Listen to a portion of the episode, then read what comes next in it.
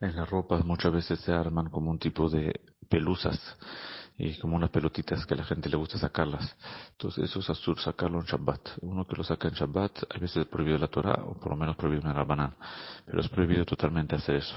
Lo mismo si hay un hilo que está salido así en la ropa y uno quiere sacarlo, eh, terminar de sacarlo, eso también es prohibido hacerlo en Shabbat.